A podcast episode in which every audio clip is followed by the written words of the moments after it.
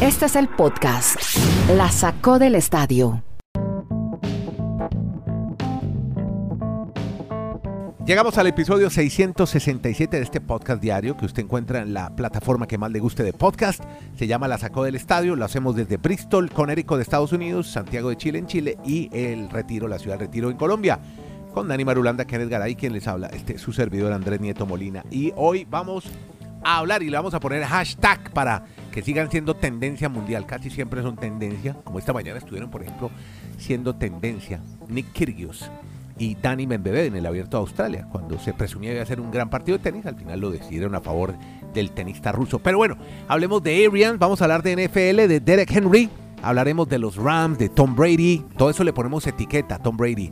También de Wild Card, cómo fue, cómo estuvo en audiencia, que ya siempre Dani Marulanda, que es nuevo consultor de la firma Nielsen, nos va a contar cómo estuvieron las plataformas digitales, cuál fue su comportamiento del baloncesto de Jokic, de Embiid y del Australian Open, donde hay ya varias sorpresas. Cayeron varias de las favoritas, ya les contamos quienes ya no hacen parte de este abierto de Australia. Por ahora, saludo a Kenny Garay para empezar a hablar en el diario, a charlar sobre deportes americanos y ya empezar a calentar lo que son los divisionales nacional y americana de la NFL. Y los Rams ya se manifiestan, Kenny.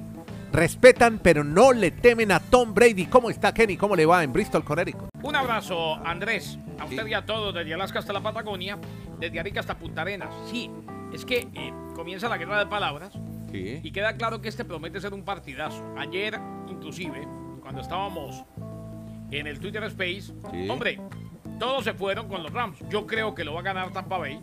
Estaremos en ese partido y ojalá que sea infartante de principio a fin y que tenga un final trepidante. Habló el entrenador en jefe de los Rams, Chad McVay, advirtiendo que hay respeto pero no temor a Tom Brady. Textualmente dijo, le tenemos un tremendo respeto pero no miedo. Brady es fenomenal.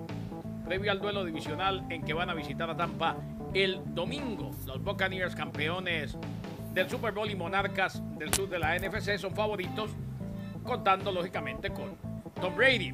Ha ganado 7 de los 10 juegos por el trofeo Bill Lombardi que ha enfrentado. Recordemos, ha estado en 10 ocasiones entonces y se ganó 7, 7 trofeos Bill Lombardi que se le da al ganador del Super Bowl. Así pues que no hay miedo, sí hay respeto. Sí. No será sencillo para la defensiva de los Rams, aunque definitivamente cuentan con Aaron Donald, con Von Miller, con Leonard Floyd, un equipo espectacular. ¿Respetar o temerle a Brady? ¿Qué piensa Marulanda? Lo saludo en el Retiro Colombia. ¿Qué tal Andrés? Abrazos para quienes, para todos nuestros oyentes. No, siempre debe haber respeto por Tom Brady, su trayectoria, ¿Y miedo? hombre de los ¿Miedito? anillos. Pero no, pero no creo que miedo. No, no Sí, creo que estos jugadores de los Rams con tanta experiencia, ya jugadores que saben lo que es ganar un anillo de Super Bowl, no, no creo que le tengan miedo ni temor al, al señor Tom Brady. Muy bien, muy bien. Vea. Ah, yo creo que eso poco Sí, pasa en la NFL, Sí.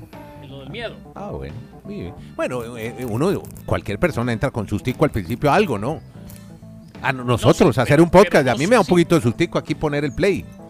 No, pero eh, eso, es- eso es a todos. Pero Claro. no sustico como tal.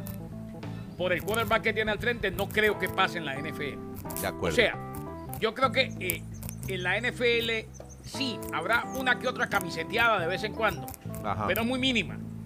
Generalmente se sabe que se puede competir y que any given Sunday, en cualquier día, en cualquier domingo, any given day, cualquier cosa puede pasar. Bueno. Garay, usted que es un eh, estudioso del tema de las audiencias, de las nuevas audiencias, comportamientos, ya Marulanda como nuevo consultor de Nielsen, De Nielsen, ¿no? sí señor, ya nos tiene las audiencias en plataformas digitales en los wildcards. ¿Cuál fue el comportamiento, señor analista? Yo creo que va- van a tener que pasar un cheque los amigos de la NFL con tanta proyección a estos ratings y audiencias. No, lo que pasa es que la, la NFL está muy contenta porque el promedio de viewers, ellos hablan de televisión y más digital, en los wildcards, en los seis juegos, fue de 30.5 millones de telespectadores Muy bien. o accidentes que personas que están pe- pegadas todo el día a estas plataformas digitales como nosotros. Estamos hablando de Es un- es una tabletas, celulares, todo, móviles, todo. Todo, sí. Ajá. Y el detalle, y el detalle es que se bate un récord con respecto a los años anteriores solo en plataformas digitales. sea, aquí, aquí, no, aquí excluyamos el tema de televisión y se, y se hace el cálculo solo por minuto. Ya. O sea, el promedio por minuto de audiencia Minuto a fue minuto. 1.4.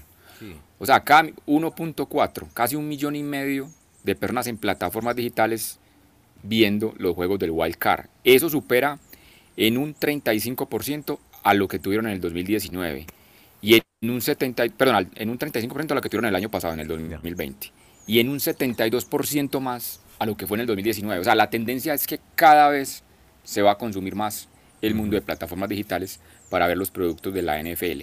Y finalmente se batió el, el récord de esta temporada, el partido más visto en lo que, tena- que tenemos de, de temporada y playoffs. Obviamente el juego de Dallas y San Francisco. Primero por lo que siempre nos ha reseñado Claro. Garay, lo que significa Dallas Cowboys dentro de Estados Unidos, que era el mejor partido del Wild Card, más de 41 millones de telespectadores. Y con un detalle, también hay que ser claros, se- se suman los dos canales que transmitieron el juego, pues porque fue fue, era la misma señal, pero tenían en un grupo unos periodistas, los de CBS, que obviamente Sí. tienen los derechos, y los que tanto hablamos, los amigos de Nickelodeon. O sea, los de Nickelodeon aportaron un granito de arena Claro. para tener el juego más visto en lo que tenemos hasta el momento, temporada 2021-2022 de la NFL. Qué bueno tener en detalle ese, ese comportamiento, ¿no? De los de las audiencias jóvenes viendo Nickelodeon. Y el otro, el, el momento la jugada que hemos comentado tanto, tanto en el Twitter Space como en el podcast, la jugada de, de, de ese minuto, la jugada de Dark Prescott y esa bola y, y ese empujón y todo eso.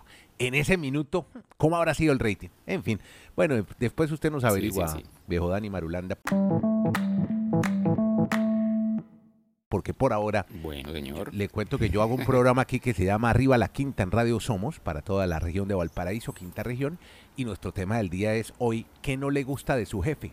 Yo creo que hay un jugador en Tampa que ya no quiere mucho a su jefe, a Bruce Arians, Kenny Garay. Hombre, definitivamente, yo después, como yo tengo varios jefes y una jefa, Ajá.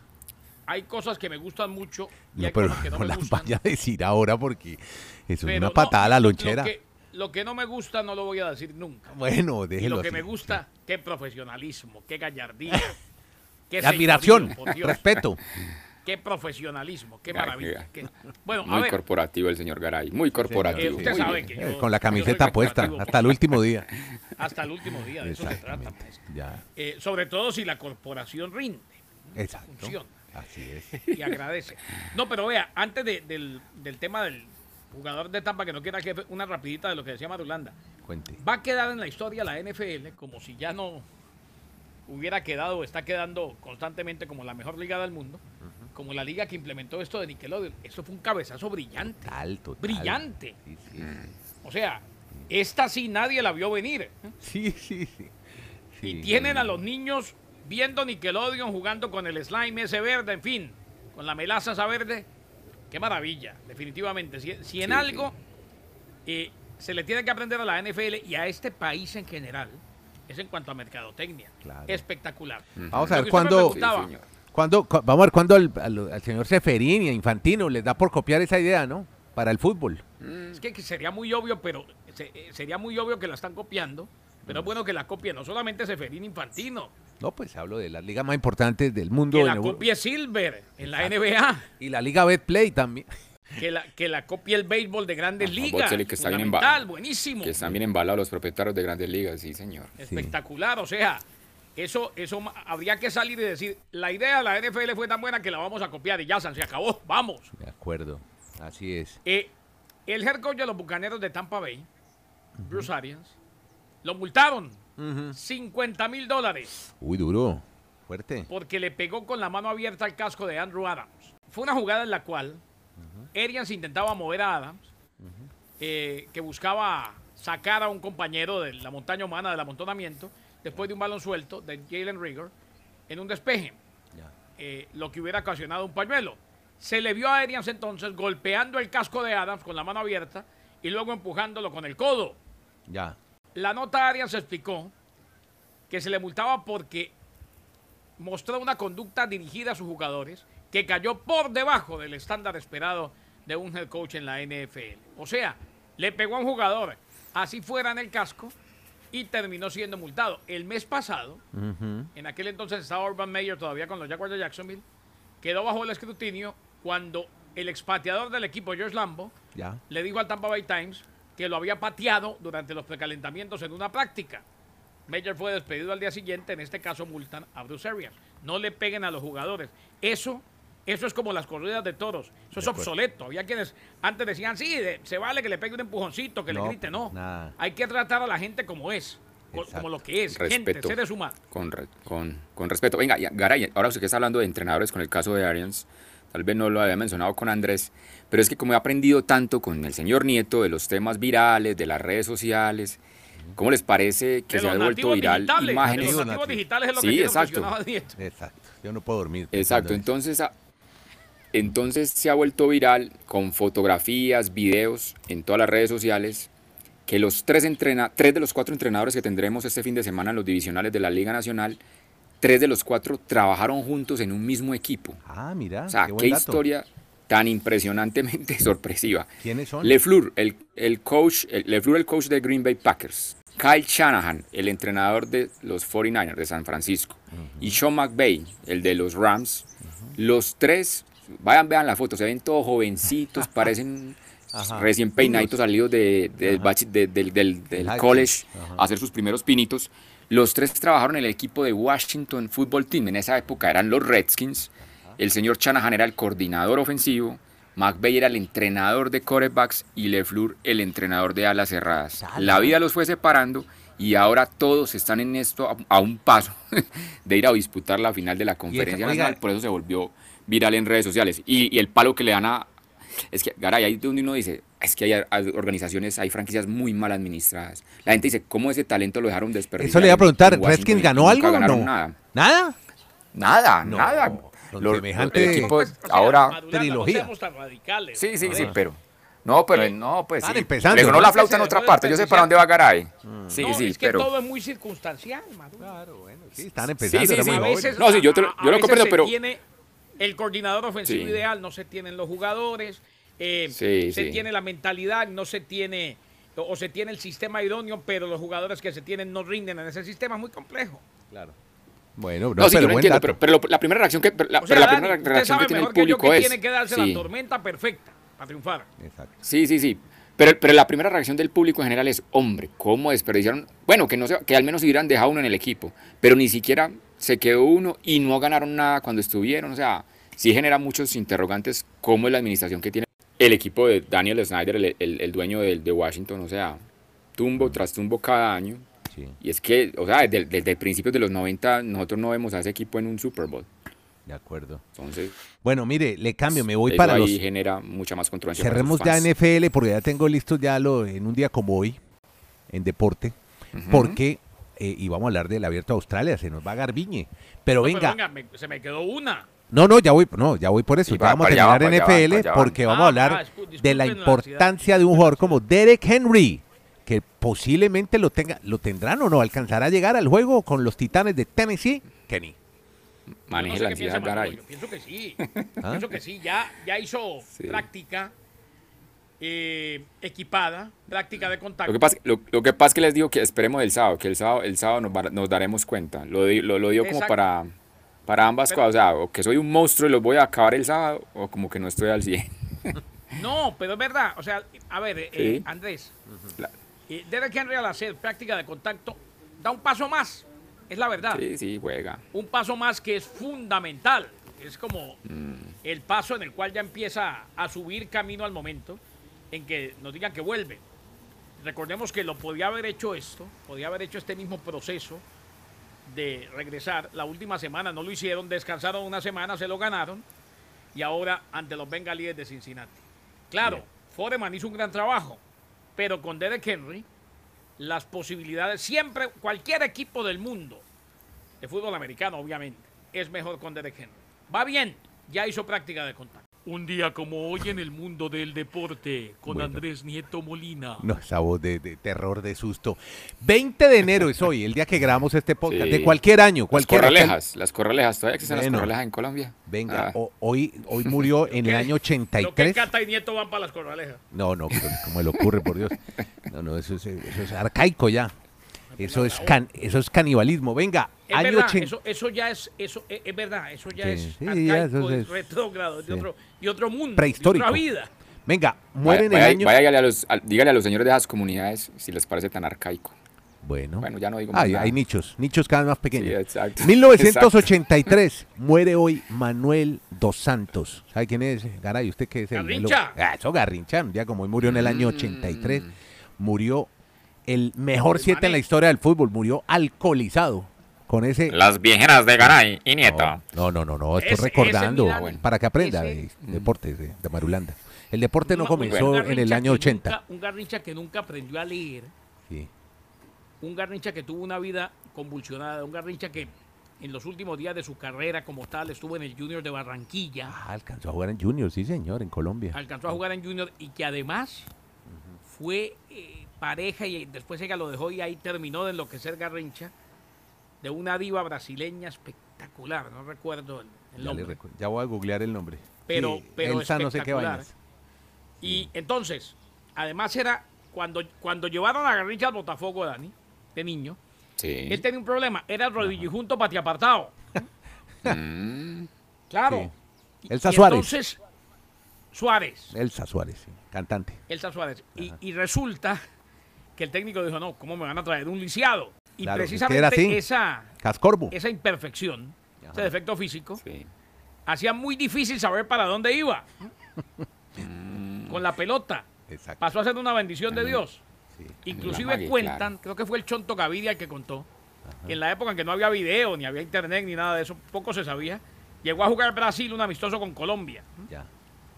Y el Chonto Gaviria dijo, yo marco el cojito. El cojito. El Y le iba a cojito pegar le volvió un ropa de trabajo. Todas están buscando al chonto. Bueno, venga, y otra. Año, un año después se Ah. murió Johnny Weissmuller. Ese también lo debe recordar Garay. Cinco medallas olímpicas de natación. Termina los olímpicos y le ofrecen el papel de Tarzán. Fue el primer Tarzán. Murió en Mm, Acapulco, mm. México, a los 79 años de edad. Bueno, sí, hablemos sí, más bien de la NBA, Dani Marulanda Hombre, Andrés. Joel Embiid disfruté la NBA. y. Nikola Jokic, de Hasta de Joker. Tarzán habló Nieto en las efemérides. Claro, momento le voy la, a- la mona chita.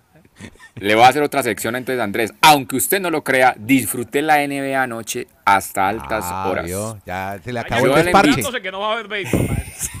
Joel, Joel Embiid igualó su récord personal de puntos. 50 puntos anotó anoche Joel Embiid para el equipo de los Sixers en la victoria de este equipo.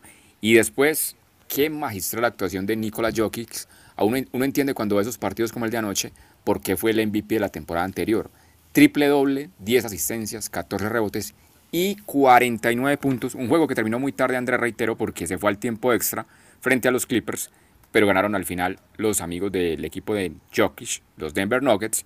Eso que todavía no tienen a Jamal Murray, pero qué buen partido nos disfrutamos anoche con Jokic. Qué figura realmente este europeo. Sí, bárbaro. Bueno, MVP, ni más ni menos. Cerremos Sí. con Australian Open, donde ya hay sorpresas. Hombre, Dani, ¿qué vamos a hacer con las chicas? Qué irregularidad tan brava, ¿no? Garbiñe estamos esperando que explote, que haya una continuidad, y volvió y perdió. Y la excusa que da después de salir hoy derrotada ante Alice Cornet, francesa, es que todo su equipo tuvo COVID antes de venir. Entonces, se la notamos como un buen argumento, una excusa por, por su desempeño de hoy, perder en doble set. Pues sí, puede, puede haber secuelas, cansancios, uno no entiende a todos cómo les puede afectar el tema de la enfermedad, del contagio. Y además de Muguruza también se fue Annette Contaveit, la otra chica que está en el top 10, son las dos primeras No, del top me- 10 que se van en temprano, y Raducano. la chica Raducano, la ganadora del. US Open. Sí, Imagínense ya. sí, segunda se ronda despidió. chao. Y, exacto, y en los hombres pues destaquemos que aunque no es favorito ya, pero siempre es todavía tendencia a hablar de Andy Murray. También No, pero ese sí me recuerda a mí ya. Garrincha. el amigo Murray ya. es como Pero- Garrincha, hermano. Pero, Pero eliminaron pero es que usted recuerda que, pero es que Andy, Andy, eh, Andy Murray después de los tres grandes, Djokovic, Federer y Sí. Nadal era, era como el Hasta cuarto mosquetero ahí que siempre figuraba ahí y hasta ahí. Pero bueno, Sí. entonces por eso mencionamos que sorprende que Pero es que también- se haya ido es que tan temprano a ese de torneo. No, cualquier pero, cosita sí, que uno pero el haga. tipo le jugaba a la par, lo que pasa Sí, es que sí. tanta exigencia Sí, sí, física sí. se No le- lesionó y ya no volvió a el de antes. Claro. Mm. Bueno, Y venga, y una cosita que yo, yo quiero cambiar de, de- antes de irnos del tenis, porque, a ver, yo entiendo que el tenis sí tiene muchos cuidados, protecciones, que Australia es un país muy estricto en el tema del, del pasó? COVID, pero ¿por qué se desarrolla Wimbledon y por qué no se desarrolla nada de ciclismo? las dos, o sea, esta semana estaríamos disfrutando la primera competencia World Tour Claro. del ciclismo que se hace en ese territorio. El Down Fue Under. cancelada y la segunda, exacto, y la segunda también. La segunda tampoco se va a hacer en Australia. Entonces no entiendo No sé. por qué unos sí, por qué otros no. O sea, si Australia está Ay, Dani. tan... eh, Dani, acuérdese que estricta en la que- pandemia también hay o política. no sé, me estoy metiendo en camisa de once varas. Sí, de acuerdo. Acuérdese Ah, bueno, entonces, o sea, que lo- o sea, que hay Djokovic- hay muchos Sí. intereses. Sí, bueno, si querer ciclismo, está la vuelta al. Táchira, hermano, porque no hay otra. Entonces, entonces, entonces el ciclismo ninguneado en Australia, o sea, no, o no hay protocolos de, de seguridad para poder competir. Pero- Debe ser muy diferente, obviamente. Yo en un lote a, a cómo se maneja el tema del tenis. Sí. No sé, no sé nieto, pero en mi época, cuando, cuando chico, yo digo en mi época cuando disfrutaba de las transmisiones en la radio, era lo que más me gustaba, yo oía la vuelta al Yo Táchira. también. Seis horas, me oía toda la carrera.